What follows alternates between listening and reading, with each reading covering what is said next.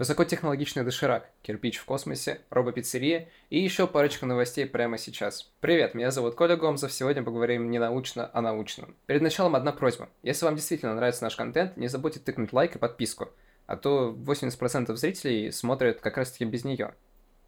Спасибо. США придумали доширака-варку. Гаджет Ramen Now – это первое в мире запатентованное устройство для приготовления быстрых блюд. Теперь не нужно готовить кипяток и заливать его в упаковку. Достаточно просто опустить лапшу в девайс, и через пару минут она будет готова. Напрашивается не мой вопрос. Зачем?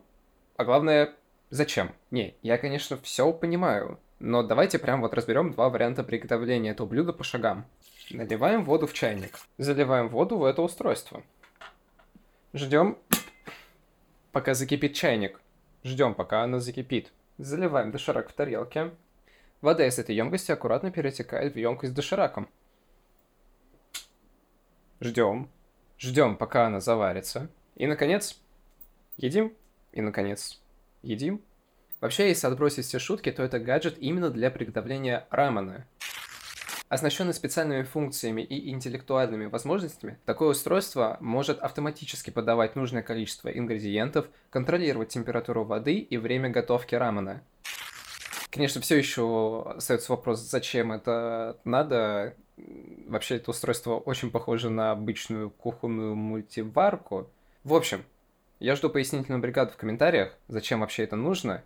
Но еще остается один немаловажный вопрос. Идет ли в комплекте умная вилка? Джеймс Веб посчитал звезды в темной туманности кирпич. Э, нет, не такой кирпич, вот такой. Инфракрасный космический телескоп Джеймс Веб получил изображение темной туманности кирпич в центре Млечного Пути. Благодаря телескопу ученые посчитали количество звезд, связанных с облаком, а также установили, что оно содержит в себе намного больше угарного газа, чем предполагалось ранее. Инфракрасные темные облака Млечного Пути представляют собой плотные холодные облака, состоящие из молекулярного газа и пыли. Они могут обладать как нитевидной, так и компактной структурой – а также они характеризуются массой от сотен до десятков тысяч масс Солнца. Такие объекты интересны астрофизикам с точки зрения изучения самых ранних стадий формирования звезд. Частности, есть идея о том, что инфракрасные темные облака могут являться прародителями звездных скоплений. Исследователи обнаружили 377 тысяч отдельных источников излучения внутри этого облака. Из них 56 тысяч отождествляются со звездами и наблюдаются на всех узкополосных изображениях. Интенсивное поглощение облаком света впереди и позади него объясняется большим содержанием угарного газа, который находится в виде льда и выступает хладагентом в молекулярном плотном газе. Все эти исследования проводит группа астрономов во главе с Адамом Гинзбургом из Университета Флориды при помощи камеры ближнего инфракрасного диапазона NIRCam и набора из шести фильтров телескопа Джеймс Веб. Ну, это тот, который делает вот такие фотки или, например, такие. Наверняка вы их уже очень часто видели в интернете. Хм. Интересно, а у инопланетян есть дошираковарка? Париже появилась первая пиццерия, которой полностью управляют роботы. Этот инновационный ресторан называется Пази, или Паци, и открыт он был в 2021 году. Здесь весь процесс готовки автоматизирован с помощью роботов, благодаря чему приготовление пиццы сократилось до 45 секунд, а приготовление каких-нибудь пирогов до 5 минут. Вообще, уже достаточно давно роботы помогают на кухне, однако кожаные все равно присутствовали там. В этом же заведении весь процесс автоматизирован благодаря роботам. Они способны выполнять все этапы производства пиццы. Разравнивание теста, нанесение соуса и начинок, жарка, а также выдача заказов. Сама же сборочная линия находится за стеклянными стенами, чтобы посетители могли наблюдать за приготовлением. По словам Пази Robotics, это было сделано специально, чтобы посетители могли лучше прочувствовать всю эту атмосферу. Хотя согласно обзору Insider, было достаточно сюрреалистично наблюдать за тем, как робот готовит пиццу, а затем еще и нарезает ее. Другое же издание Foodbeast сообщает о том, что на разработку такой технологии ресторан потратил около 8 лет. Вообще, это, конечно, спорный момент насчет роботов в ресторане. Во-первых, таким работникам не нужен отпуск, выходные, перерывы. Они могут работать круглосуточно и без отдыха. Во-вторых, использование роботов позволит снизить риск ошибки, связанной с человеческим фактором, например, ошибка в рецептуре или плохая санэпидемобстановка. Ну и в-третьих, конечно же, роботизация позволяет ускорить весь процесс обслуживания клиента. Но и закономерно возникает вопрос о будущем трудоустройстве людей. Внедрение роботов – это, конечно, хорошо, оно имеет свои плюсы, но в то же время, опять же, у нее есть свои минусы. Однако такой ресторан вызывает вопросы о будущем трудоустройстве людей в сфере обслуживания. По данным ресторан Dive, половина американских ресторанов планирует ввести в ближайшие пару лет какой-либо аспект автоматизации и роботизирования в своих предприятиях. В любом случае, ресторан Бази показывает интересный опыт использования роботов и современных технологий в таком простом заведении, как пиццерия. Возможно, да даже скорее всего, что в будущем мы увидим больше таких ресторанов. Все еще остается вопрос, есть ли у них робот-доширак-авар?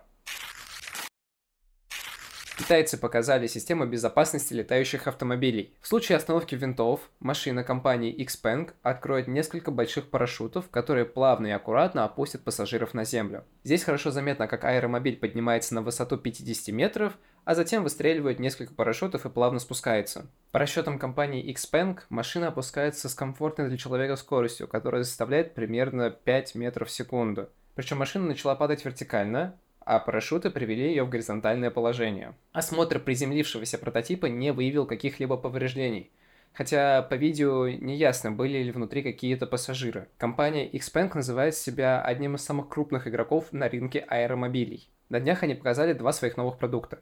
Суперкар квадрокоптер с раскладными пилонами для винтов и шестиколесный минивэн для перевозки двухместного дрона. Вообще вас не смущает, что я говорю про летающие автомобили не про факт их создания, а про безопасность внутри них. Кажется, я проспал тот момент, когда их вообще изобрели.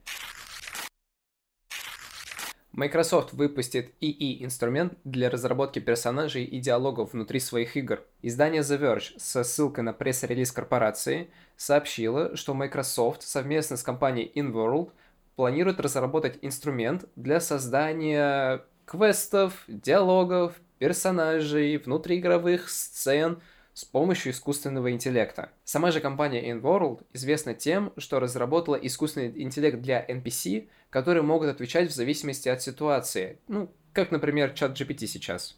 Microsoft предложит ИИ-инструмент только в качестве опции. Это не обязательное решение для всех сотрудников. И уже сам сотрудник будет решать, использовать ему искусственный интеллект или прописывать все диалоги самому. Microsoft считает, что искусственный интеллект облегчит создание игр с точки зрения разработчиков, частности, им станет проще экспериментировать и проверять какие-то свои новые задумки. Но вот когда Microsoft и InWorld выпустят свой инструмент, пока остается загадкой. Никакой даже приблизительной даты не было анонсировано. Интересно, получим ли мы, например, Baldur's Gate 4 с еще более проработанными персонажами и ветками сюжета?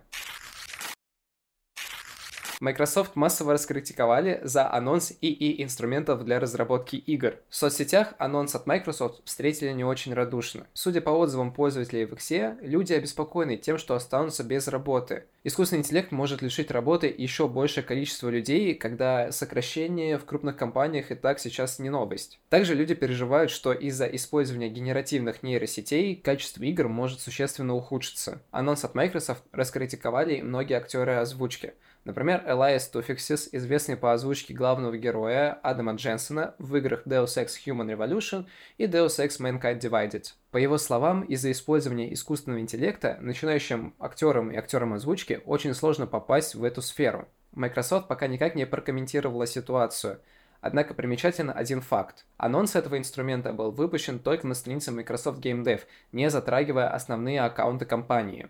Вообще, посмотрим, к чему это приведет. Я бы, например, посмотрел на переделанный с помощью нейросети Starfield.